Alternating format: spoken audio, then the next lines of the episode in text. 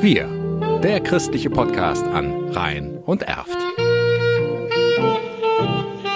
Mit Bernd Hamer.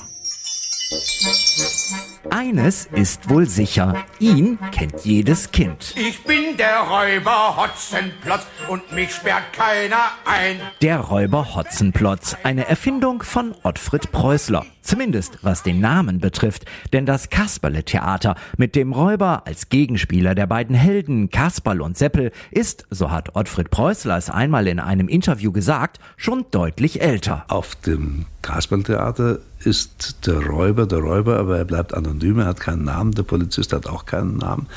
Namenlos geblieben ist die Großmutter. Sie heißt dann eben Kasperls Großmutter. Für den Räuber brauchte ich einen Namen, wenn ich von ihm erzählen wollte. Und das war gar nicht so einfach.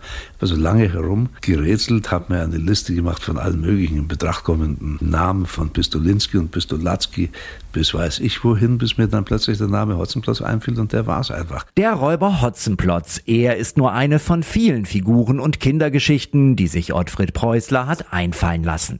Dass der Kinderbuchautor dieser Tage 100 Jahre alt geworden wäre, tut der Faszination seiner Geschichten keinen Abbruch. Ich bin Nevio, bin neun Jahre alt und ich mag am liebsten das kleine Gespenst. Ich bin Emma, bin neun Jahre alt und mag die kleine Hexe am liebsten. Ich bin Leo, ich bin elf Jahre alt und ich mag am meisten Räuber Hotzenplotz. Die Kinder, die hier ihre Lieblingsfiguren von Ottfried Preußler benannt haben, haben Ende September an einem Kurs des katholischen Bildungsforums Rhein-Erft mit Martin Mölder teilgenommen. An der Kirchstraße in Bergheim steht dieser Tage der 100. Geburtstag von Preußler im Fokus gleich mehrerer Veranstaltungen. Highlight wird dabei am 20. Oktober, also dem Geburtstag von Ottfried Preußler, ein Film nach Nachmittag sein, zu dem wir im Anton-Hein-Haus einladen und dort wird dann ab 15 Uhr der Film Krabbert gezeigt. Ob Krabbert, das kleine Gespenst oder der Räuber Hotzenplotz sich Geschichten ausdenken und sie wunderbar erzählen, Ottfried Preußler scheint dies in die Wiege gelegt worden zu sein.